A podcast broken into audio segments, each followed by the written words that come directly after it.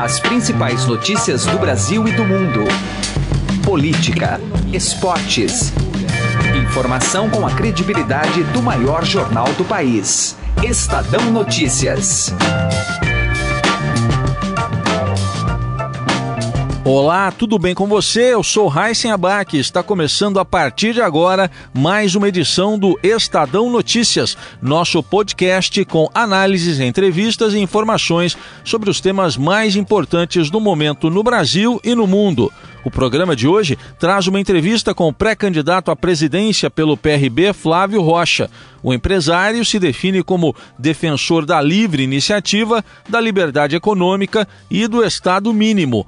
Flávio Rocha não se considera um candidato de direita, pois associa a terminologia aos defensores da ditadura, que para ele foi um período de falta de liberdade. O pré-candidato do PRB elogiou o deputado Jair Bolsonaro por tocar em temas espinhosos como o tratamento para criminosos no Brasil, mas considera que o político exagera em algumas colocações. Flávio Rocha também negou que pudesse compor uma chapa com o deputado e disse: Não saí do conforto do meu lar para ser coadjuvante. A edição de hoje também traz a agenda econômica desta semana. Um dado importante que será divulgado é a balança comercial do Brasil do primeiro trimestre deste ano. E ainda a expectativa de mais um corte na taxa básica de juros. E você pode ouvir e assinar o Estadão Notícias, tanto no iTunes quanto em aplicativo para o Android. E também pode seguir nas plataformas de streaming Deezer e Spotify. Em ambas, basta procurar pelo nome do programa no campo de buscas e passar a acompanhar todas as nossas publicações. Para mandar seu e-mail, o endereço é podcast@estadão.com. Ouça e participe. Estadão Notícias. Política.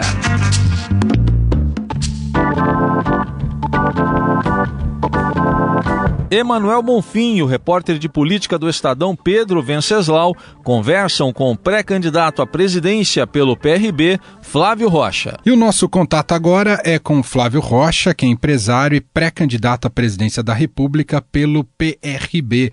Flávio, tudo bem com o senhor? Obrigado por nos atender.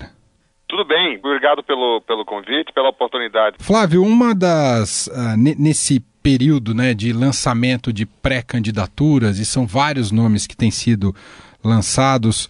Uh, um dos caminhos é tentar identificar a raiz, digamos, ideológica, né, o vínculo ideológico de cada um desses nomes. Né? Isso tem, uh, tem sido uma maneira de uh, poder esquadrinhar né, como se encontra cada um desses pré-candidatos. Como é que o senhor se apresentaria? O senhor é um candidato de direita? Eu sou um candidato que defende a livre iniciativa, defende a liberdade econômica, como é coerente com quem busca a prosperidade e as conquistas sociais. Nós tivemos um período, um longo período do passado recente, com verdadeira, com a verdadeira devastação da nossa economia por causa do excesso de Estado. O governo que cresceu demais, é, interviu demais, é, invadiu demais as nossas vidas, é, cobrou impostos demais e gastou demais.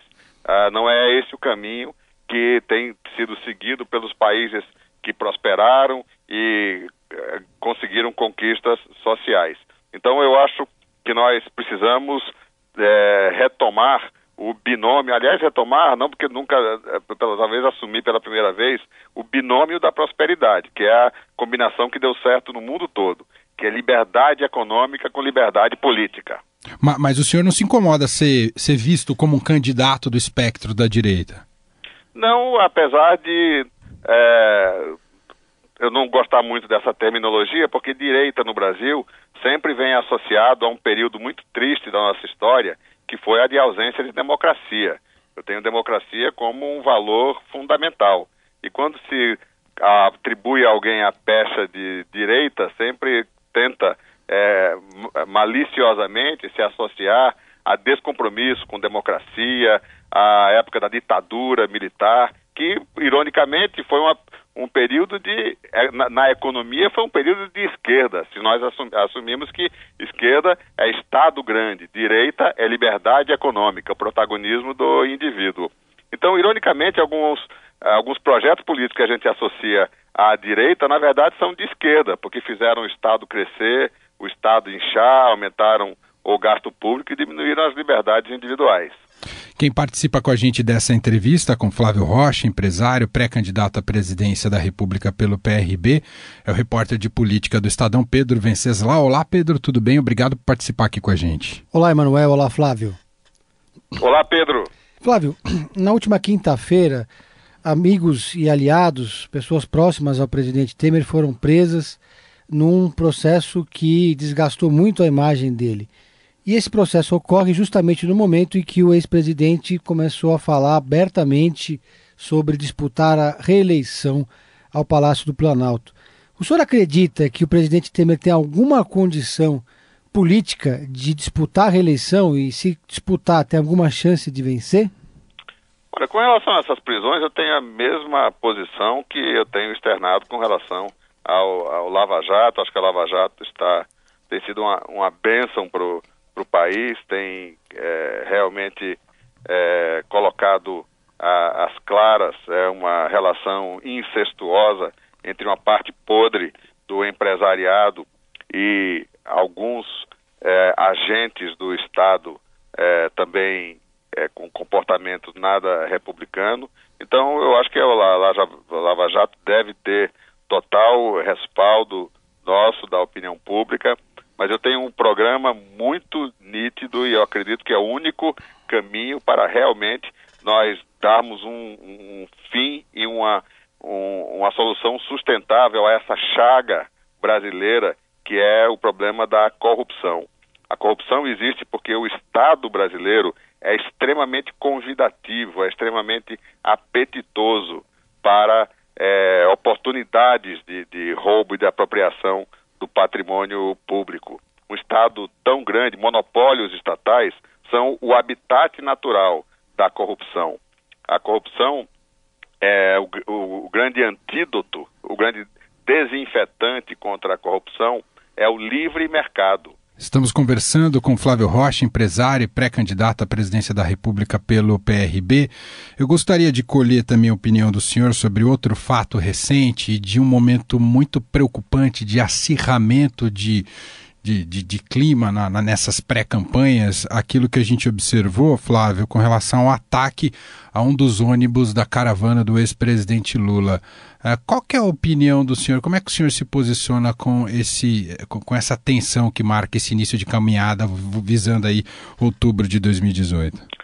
Toda é, violência é, é deplorável, isso denota o estado de, de de, de acirramento, de polarização é, que, que nós estamos é, vivendo, mas todo crime é uma decisão individual.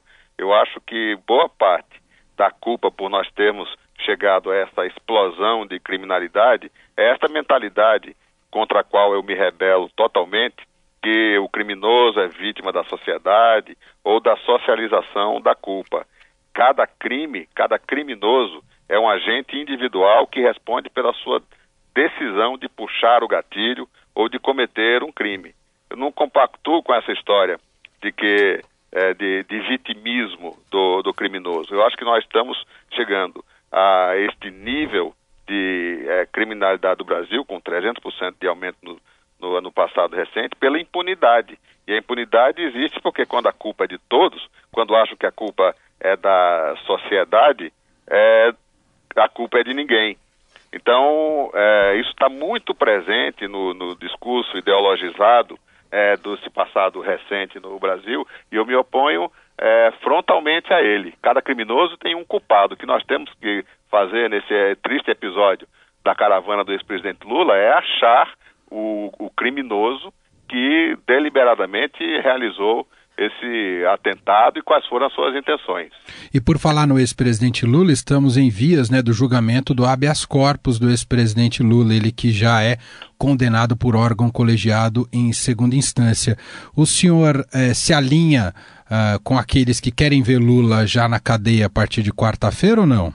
Eu me alinho ao cumprimento da lei. Estou realmente surpreso eh, e me associo à indignação de grande parte da população brasileira de ver pelo simples fato de se tratar do ex-presidente Lula uma série casuística de exceções e de contornos à lei. Eu acho que a lei tem que ser cumprida. A lei é muito clara e não é pelo, pela representatividade é, de, da pessoa que é o objeto da, da lei que deve se criar qualquer contorno ou casuísmo para se fugir aos, aos rigores da lei.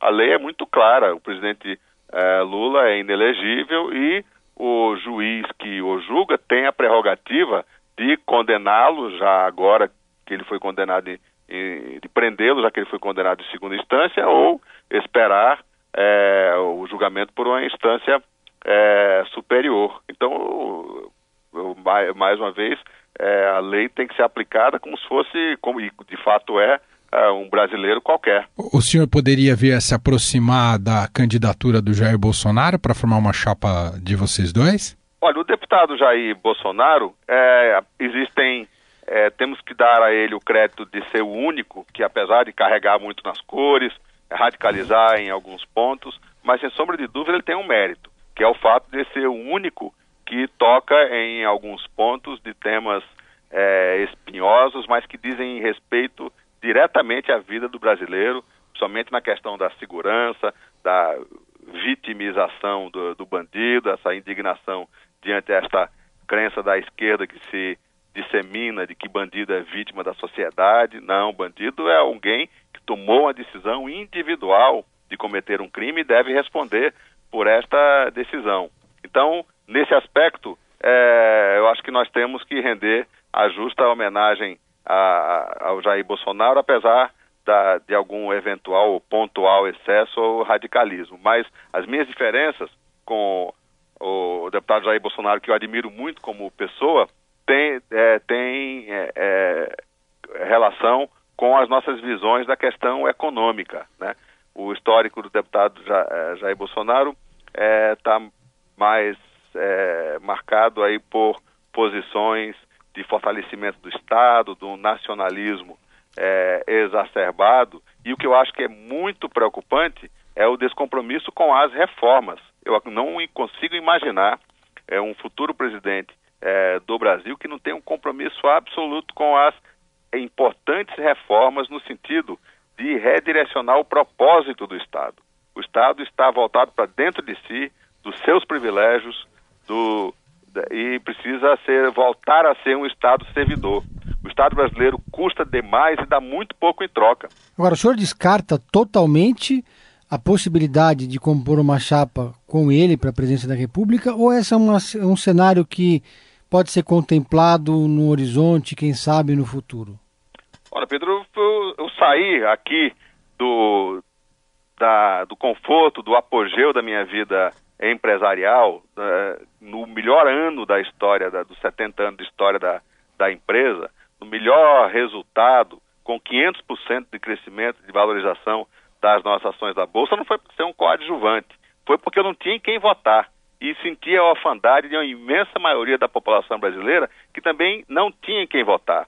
O povo melhorou, o povo amadureceu, o povo está pronto para fazer a mudança, para encerrar esse triste capítulo da nossa história e, e começar um novo. Mas falta um projeto, que é esse que o povo está demandando e que a classe política não tem coragem de apresentar, que é um candidato reformista, um candidato que devolva a, a, liberdade econômica, que é o único caminho para a prosperidade, e um candidato que dê um basta ao bagunçar para governar, a essa inversão de valores, a essa vitimização de bandido, a essa culto à, à bagunça e à, à, indisciplina. Há uma demanda por ordem que tem que ser é, é, é apresentada é nesta que é a eleição mais importante da, da história do Brasil. Gostaria que o senhor falasse sobre esse vínculo com o MBL. Como se deu isso e se essa, esse apoio do MBL acabou dando certeza, acabou sendo uma plataforma importante para você ter convicção que poderia sair nessa, é, assumir essa candidatura?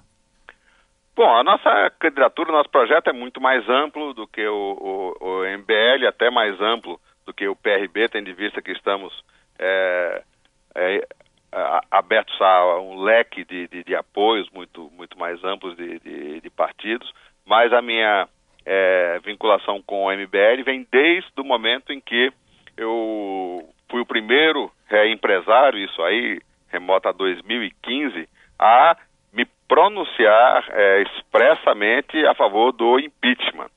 É, isso foi em, em setembro de 2015, quando eu constatei que a, não havia possibilidade da gente permanecer naquela lenta agonia do caos econômico reinante sobre o, o governo Dilma, com os 14 milhões de desempregados, dois anos consecutivos de queda vertiginosa na riqueza nacional, do PIB, do consumo da, das famílias, inflação de dois dígitos. Então, naquele momento eu me pronunciei e o MBL, que já fazia uma campanha corajosa desses jovens é, idealistas, que eu admiro bastante do MBL, me, me procurou para me cumprimentar. A partir daí, estabelecemos um convívio e ao longo desse convívio só tem, admira, só tem aumentado a minha admiração por esses jovens realmente é, idealistas e a gente descobriu muitos pontos de, de, convergência. Eles são também liberais, acreditam na força do, do,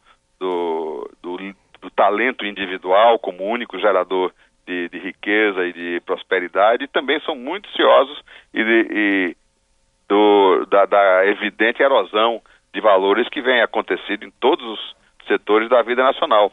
Então, é, eu acho que o MBL presta um grande serviço né, entre a juventude, que existe, onde existia realmente uma verdadeira monopólio ideológico de, de, de esquerda, o MBL realmente conseguiu é, enriquecer esse debate, oferecendo um contraponto e colocando é, ideias novas no, no, tabuleiro. Muito bem, agradeço aqui a Flávio Rocha, empresário, pré-candidato à presidência pelo PRB, pela atenção, disponibilidade aqui com a gente, apresentando um pouco, apresentando um pouco de suas ideias e de como vai conduzir esse início de campanha à presidência da República. Flávio, agradeço e uma boa sorte.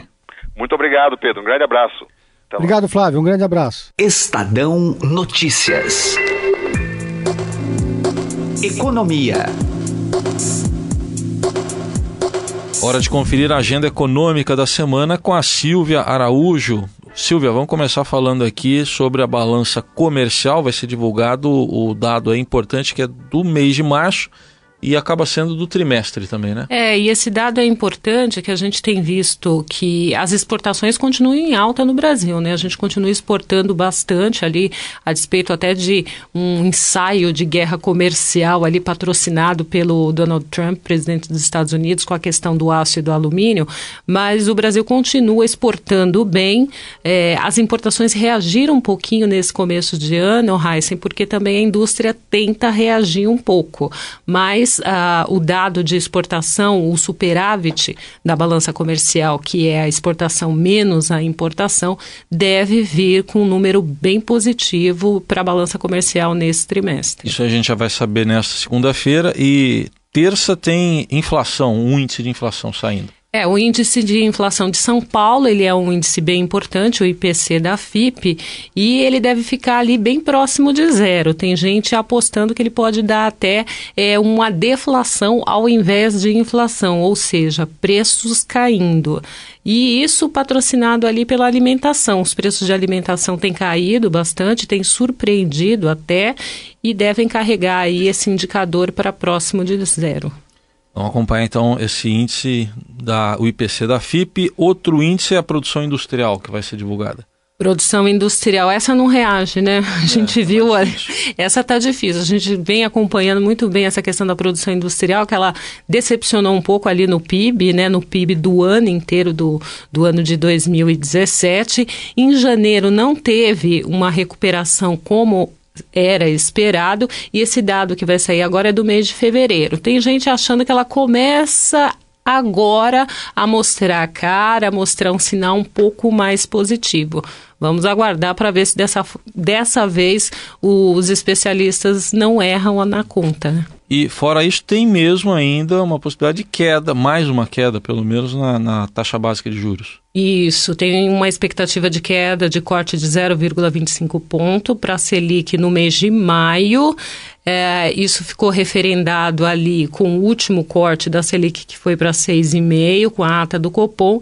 E na quinta-feira saiu o relatório trimestral de inflação, o RTI, que acabou também referendando essa ideia de corte de mais 0,25 ponto. O curioso é que é, o corte da Selic, que foi feito nesse mês de 0,25, mais a liberação do compulsório, essa redução é, da alíquota do depósito compulsório, funciona como praticamente dois cortes simultâneos da Selic, porque esse corte de compulsório ele barateia o custo do dinheiro. Então, se ele barateia o custo do dinheiro, que o custo do dinheiro é Selic, ele funciona mais ou menos ali na prática como se o Banco Central tivesse cortado juros duas vezes e aí não precisaria cortar lá em junho. Em junho, aí já seria na outra reunião. Só para fechar, a semana também é de mudança aí no, no Ministério da Fazenda. O ministro Meirelles é muito querido, né, pelo, pelo, pelo mercado. Então é tchau, querido. Deve ser, né? Porque agora, já com a filiação dele ao MDB nessa semana, é a sinalização que ele realmente vai concorrer aí à presidência da República, deixa o Ministério da Fazenda e ali o grande o grande trunfo desse novo ministro que vai assumir é, a pasta da Fazenda vai ser lá no final do ano conduzir a transição da fazenda do governo Michel Temer para a fazenda do governo que virá, que não sabemos qual é. Tá aí, essa a Silvia Araújo com a agenda econômica da semana. Obrigado, Silvia, até mais. Até. O Estadão Notícias desta segunda-feira vai ficando por aqui. Contou com a apresentação minha, Raíssen Abac, produção de Gustavo Lopes e participação de Emanuel Bonfim e Pedro Venceslau. O diretor de jornalismo do Grupo Estado é João Fábio Caminoto. De segunda a sexta-feira, uma nova edição deste podcast é publicada. Saiba mais no blog Estadão Podcasts. E agora estamos também na Deezer. Procure este e outros podcasts do Estadão por lá e mande o seu comentário e sugestão para o e-mail podcast@estadão.com. Um abraço, uma excelente segunda-feira para você e até mais. Estadão Notícias.